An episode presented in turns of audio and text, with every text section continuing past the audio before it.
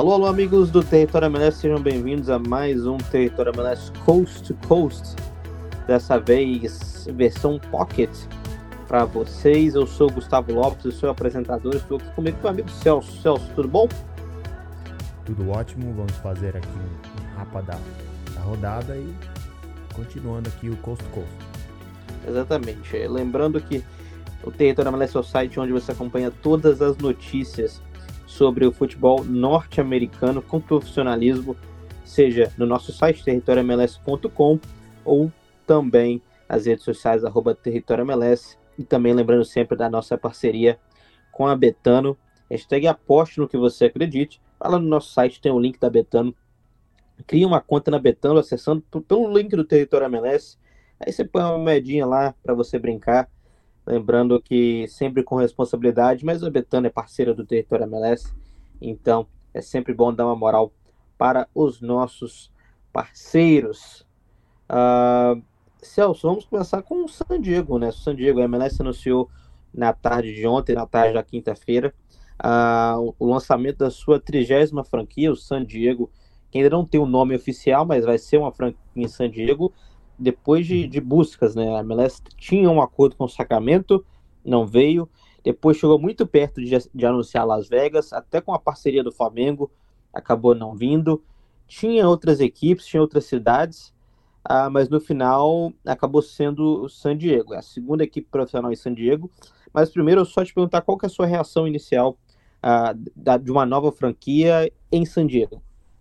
É uma reação positiva, como os amigos sabem, eu moro aqui na Califórnia, em Los Angeles, duas horas de viagem você está em San Diego, um dos maiores estados dos Estados Unidos, e, e a pergunta fica, necessita-se um quarta, uma quarta equipe de Major League Soccer dentro do estado da Califórnia? E a, a verdade eu acho que sim, né, até pelo fato de as cidades são serem bem distantes e serem cidades extremamente populosas. San Diego, na verdade, é a terceira maior é, é, zona metropolitana dos Estados Unidos. Então, acho muito legal.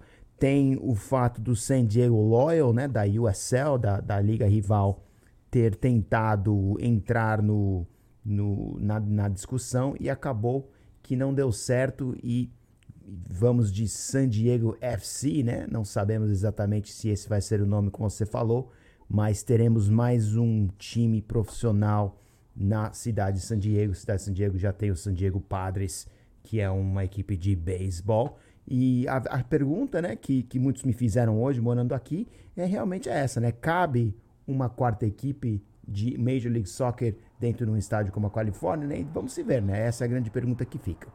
É, eu, eu pessoalmente discordo. Eu acho que seria muito mais atraente para a liga ou uma, uma cidade como Las Vegas, ou em uma outra cidade, tirando a Califórnia, que já tinha uma outra equipe, até para criar uma questão de rivalidade.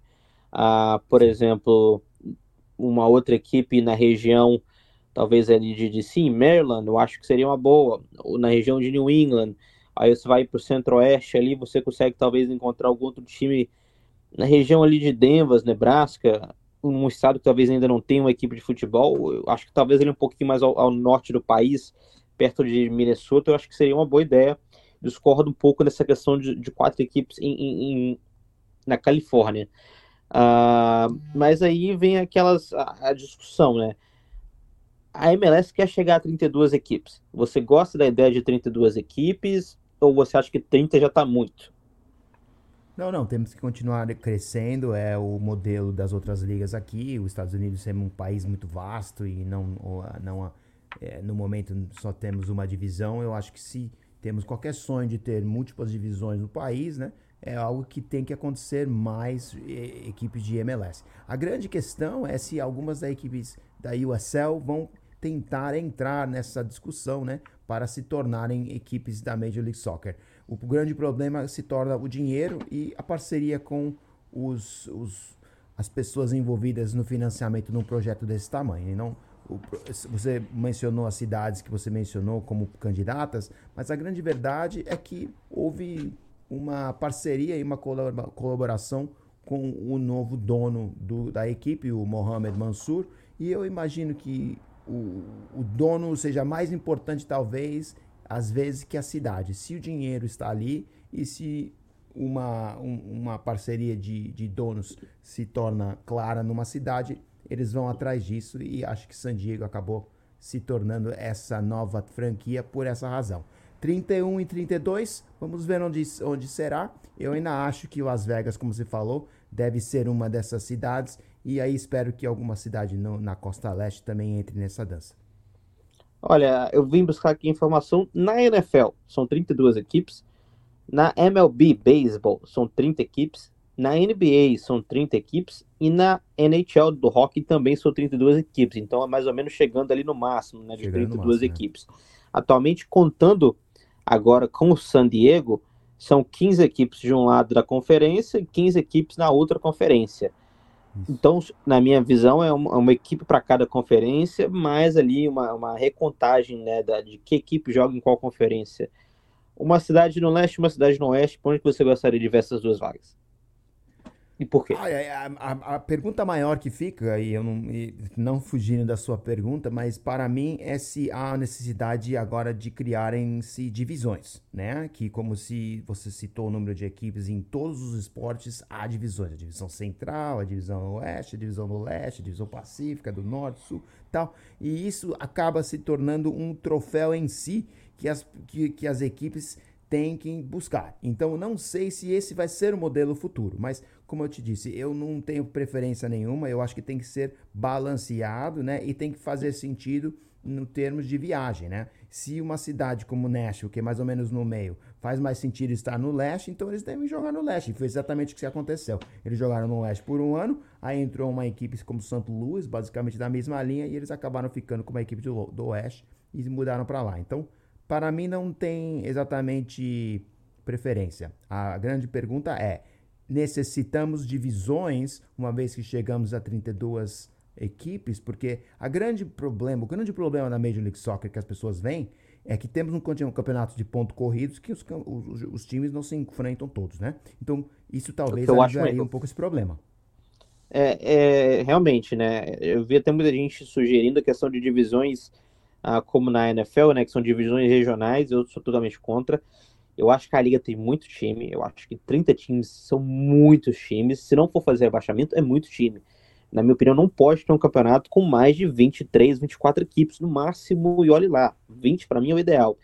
Então eu espero que, que seja a hora né, do, do, do, rebaixamento começar a ser implementado. Tem a Copa do Mundo. Realmente eu já estou achando que está perdendo um pouquinho a mão. Se eu pudesse opinar, eu gostaria de ter uma, uma, uma franchise, né? Em Las Vegas e na Costa Leste, eu gostaria muito de. Eu tenho três preferências: ou Maryland, uh, em Baltimore, né? Aquela região. Região de ou DC, na, é na Carolina do Sul, ou em New England, que eu acho que é uma equipe. É uma, eu sei que o Robert Kraft tem o direito da região de New England como um todo, então não pode ter outra franquia, a não sei que compre, né, do Kraft esse direito de, de franchise. Mas eu acho que é uma região muito grande para ser só de um clube. Eu acho que é muito grande. Mas, porém, isso assim, boa discussão. Uh, essas são as notícias de momento dessa questão uh, da nova da nova da nova equipe, né? Da, Rapidamente, Gustavo, divisões ah, para mim divisões e, e, e, e, rebaixamento não misturam. E pior ainda, se você vai introduzir rebaixamento, a, o, o fator playoffs acaba perdendo um pouco do seu charme, né? Então, mas é, mas é assim, o playoff sairia, né? Isso, esse, esses que são os grandes problemas e as grandes, uh, as grandes decisões que o senhor Don Garber terá que fazer aqui uh, quando ele está crescendo a liga da maneira que ele está. Boa. Próximo assunto que eu tenho aqui na minha lista, bem rapidinho, uh, saíram os salários dos anos do ano de 2023 dos jogadores, lembrando que na né, MLS os salários são divulgados, são públicos. Pessoalmente não é um tema que eu gosto muito de tocar, porque eu olho muito o lado do jogador, eu não gostaria que o meu salário fosse revelado ao público, mas já que saiu, a gente tem que fazer o nosso dever jornalístico de comentar. Só alguns dos números aqui para você, Celso. Douglas Costa, do LA Galaxy, recebe anualmente 4 milhões 508 mil dólares. Uh, alguns outros nomes aqui, como por exemplo o Brenner, que está indo sendo vendido para os chineses, fazia, fazia né, MLS, né, faz 2 milhões 218 mil 600 dólares anuais. O Calegari, que acabou de chegar, 611 mil uh, 564 uh, mil dólares mensais. O Thales Magno né, faz por volta de 1 milhão 198 mil dólares por mês, entre outros nomes. Uh, o Evander, que acabou de chegar, está fazendo na casa dos 2 milhões. Uh, Eber, João Paulo, todos ali na casa de 1 milhão. E o João, o Léo Chu com 550 mil. Uh, algum desses, desses salários, o que, que mais chamou a atenção nessa lista uh, do, dos salários anuais da MLS? Bom, estamos falando dos brasileiros em si, né? Porque tem Isso, outros, outros, pontos, mas entre os brasileiros tem certas coisas que chamam a atenção, sim. Primeiramente, o fato do Douglas Costa estar recebendo tanta atenção. E não que eu tô, não estou tentando defender o Douglas, né? Mas eh, vamos ser bem honestos, esse salário dele não é novidade, ele já está ganhando disso faz dois anos já, né? E esse normalmente esse é o salário que ele assinou há dois, três anos atrás. Não está rendendo, obviamente, né? Então é pauta de discussão aqui e deve estar provavelmente de saída uma vez que o contrato dele termine-se. Mas é, não tem muitas assim surpresas da lista, né? Gosto de ver certos nomes novos ganhando salários competitivos, como você falou, Lucas Calegari. O que eu vejo em si é que o salário dos jogadores, vou dizer medianos, os jogadores de média da, da, da liga estão crescendo. Isso quer dizer que o futebol da liga em si vai crescer também. Agora, o que não está crescendo, o, o que cresce também é o número de jogos, né? E infelizmente, com as limitações salariais que temos, com o teto salarial, fica difícil talvez con é, construir um plantel grande que permita o jogo em diversas competições. Mas fora isso, eu acho que os brasileiros estão ganhando o que devem ganhar e são salários competitivos para as posições deles no momento nos Estados Unidos. Olha, me chama atenção o Max Alves, né? Ele que está sendo investigado pela operação penalidade, penalidade máxima 2, ele está com um salário aqui de 313 mil. Eu achei até um pouquinho baixo, né? Pelo que eu estava conversando Acho. com os meus amigos jornalistas lá de Colorado, esperava um pouquinho mais. Algumas pessoas achavam que ele ia receber até perto da casa de um milhão, é, mas bem baixo. Lembrando que ele está sendo investigado por tomar um cartão amarelo no jogo contra o LA Galaxy por um valor de 12 mil dólares, né? Você vê como é que é a, é a, comparação. O Douglas Costa é, é, o brasileiro mais bem pago da liga. Segundo, ali no segundo lugar, está o Luiz Araújo, do Atlanta, com um pouquinho abaixo que ele, assim, na casa dos 4 milhões, mas a gente vai comentar sobre ele daqui a pouco. E depois desses dois nomes, o que vem é o Evander, com 2 milhões, Evander. um pouquinho menos né, do, da metade do que esses dois caras estavam recebendo, o Evander com 2 milhões e 230 mil. Esses aí são Isso. os salários dos brasileiros, né? Lembrando que tem uma matéria lá no Território MLS para você ver todos os salários dos brasileiros, acompanhar um pouquinho mais, e já vou fazer uma crítica. Crítica ao editor da matéria, cujo nome não será citado, que não colocou a tabelinha aqui em lista. Então eu tenho que subir e descer para ver quem que é o primeiro, o segundo, poderia ter colocado em ordem. Fica aqui a minha crítica ao editor. E agora sim, né? Falar do caso da semana. Eu acordei ontem de manhã, mais ou menos ali às 11 horas da manhã, né? Não sei o que. Quarta-feira foi day off, não sei o que. Acordei com a bomba. Luiz Araújo próximo do Flamengo. Eu estava sonhando, acordado, ou isso aconteceu mesmo, Celso? Não só você pode crer que aconteceu, mas a história ainda está se desenvolvendo e ainda vamos ouvir mais do que aconteceu nos bastidores da transferência e, de Luiz Araújo para o Flamengo. E a primeira reação, eu quero a sua reação inicial e eu já vou te fazer uma pergunta direta. A torcida para a torcida do Flamengo, isso é um sonho ou é um pesadelo? Não sei se é um sonho. A torcida do Flamengo é uma torcida que está acostumada a ver grandes nomes serem repatriados, como foi o Cebolinha que chegou lá, e, e, e sempre é, são jogadores que, que não encontram o seu melhor futebol e voltam ao Flamengo e conseguem achar um papel. Então, eu acho o papel, o, o caso dele é muito similar, aliás, do, até do, do Everton. E imagino que ele vai conseguir despontar-se lá vai ganhar um papel, não sei qual papel, porque até porque eu não conheço o time do Flamengo no momento, porque passou por, por, por modificações nesse ano, mas sei que ele vai conseguir ter um papel melhor que ele tem no momento no Atlanta United. É um casamento que já dura três anos, né? Imagino que essa é a terceira temporada dele, chegou em 21, né?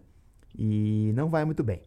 E como vocês sabem, Se vocês não sabem, ele deu uma entrevista ao Território MLS, ao Gustavo Guimarães, que não apareceu hoje. E a mim né? também, nós dois. É a entrevista estavam lá, conjunta. né? Desculpe. Isso. Os dois Gustavos, né? Os irmãos Gustavo.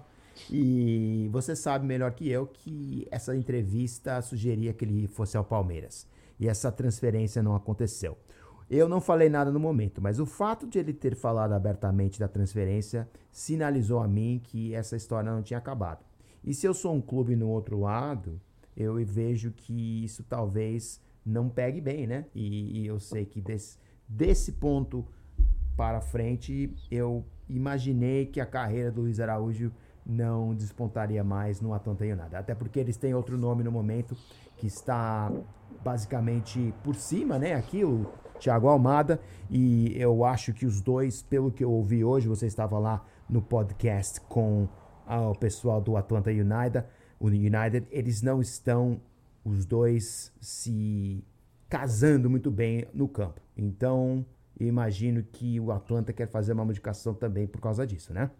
Só uma análise tática rápida, se você me permite. O Luiz Araújo ele sai do São Paulo para a Europa uh, e depois vem para o Atlanta United em meados de 2021. Uh, ele tem uma lesão no início, porém desde cedo ele não desponta. Ele é um jogador que joga muito pelos lados, ele não corta, ele não vem muito para dentro para buscar o jogo.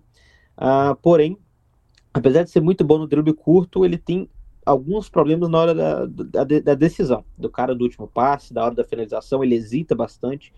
Uh, esse ano ele está chutando bem mais do que as últimas duas temporadas, ele está sendo um pouquinho mais ofensivo, porém, quando chega a hora de dar o passe, na hora de dar a finalização, ele segura bastante, ele hesita, uh, ele talvez volte um pouco.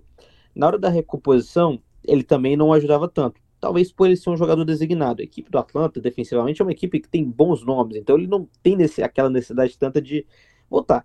Além de tudo, ele é um jogador designado, ele tem uma, uma conta diferente do que os outros jogadores, ele tem um peso diferente, principalmente na criação ofensiva. Acho que no Flamengo ele vai precisar, precisar se adaptar à velocidade do jogo, porém a, a não fisicalidade da Liga Brasileira pode ser um fator muito bom para ele, já que na MLS é uma liga com zagueiros muito físicos. Eu acho, eu acho que no fim das contas, dependendo do salário dele, pode ser uma boa.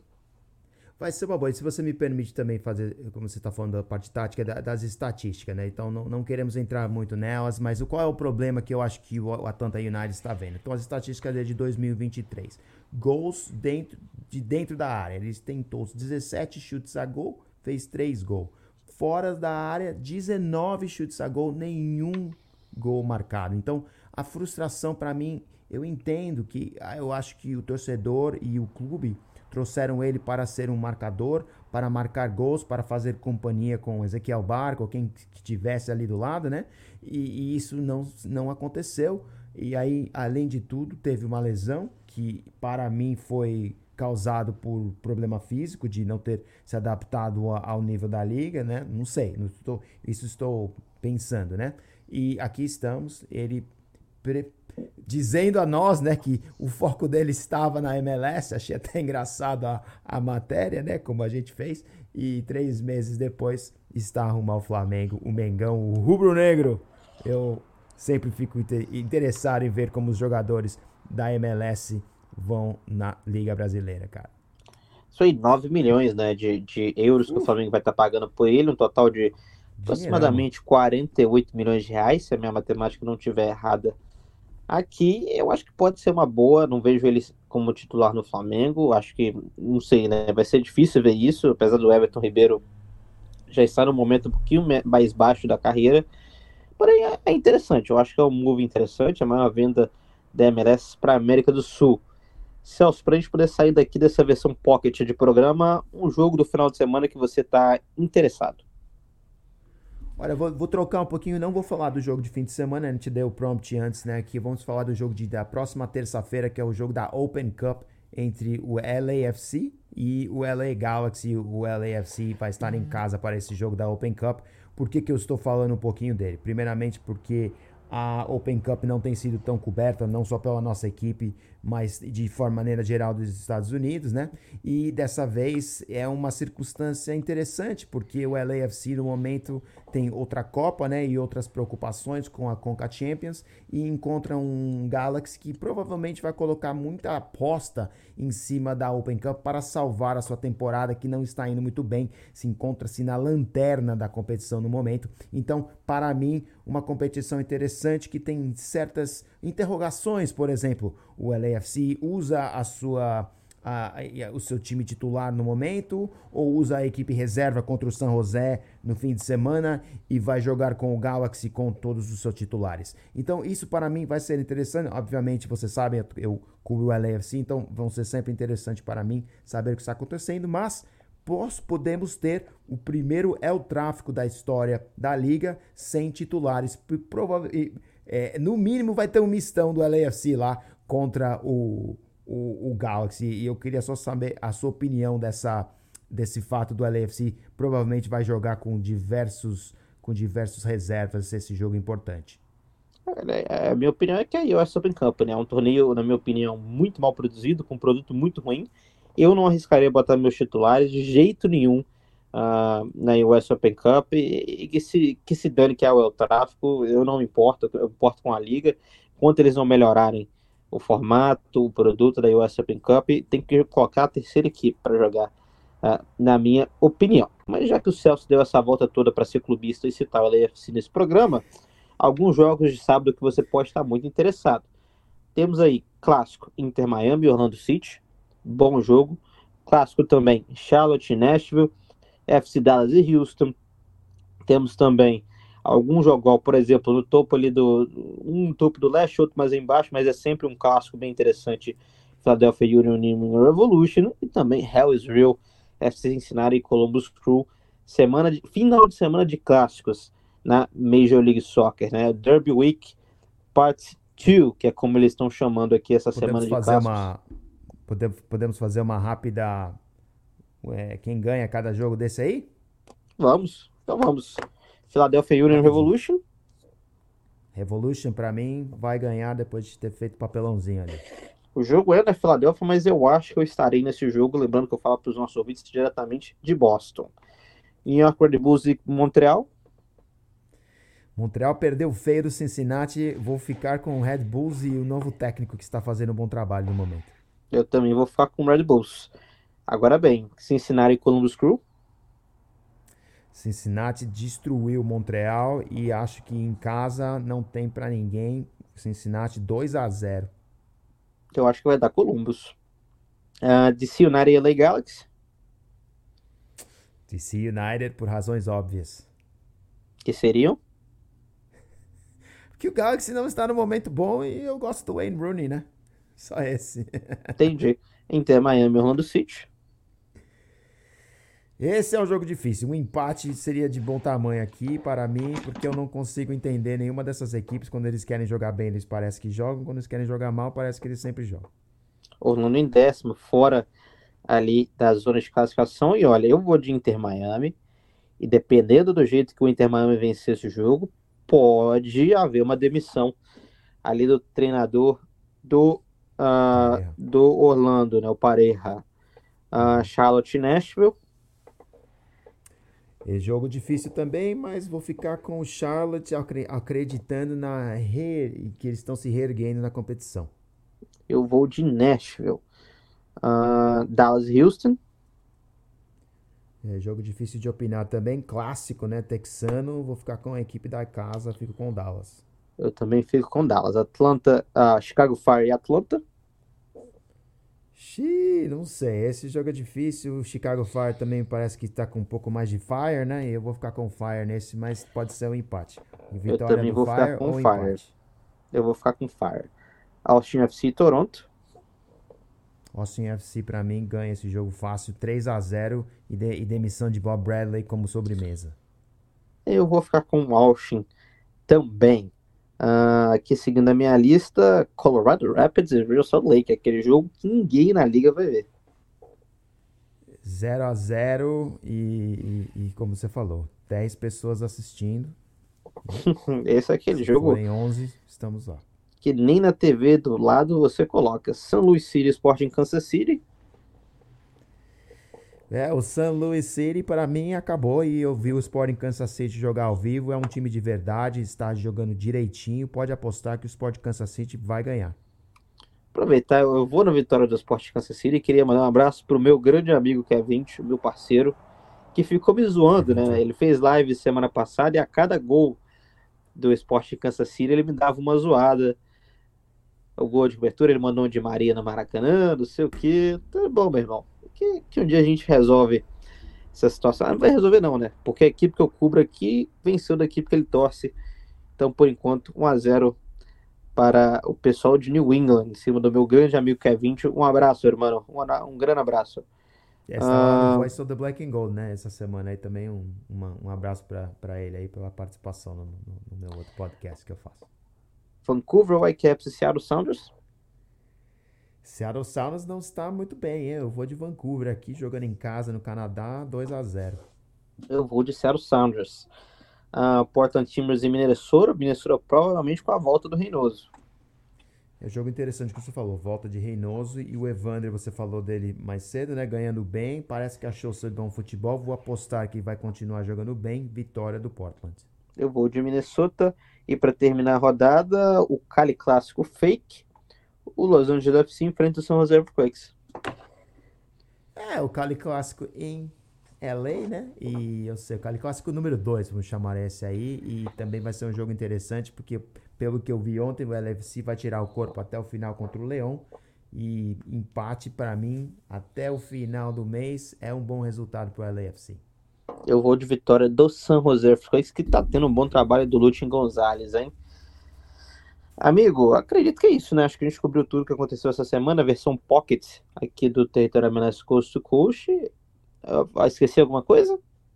Não, foi ótimo. Só a sua pergunta aqui que hoje talvez eu consiga acertar, que estou sozinho, menos pressão.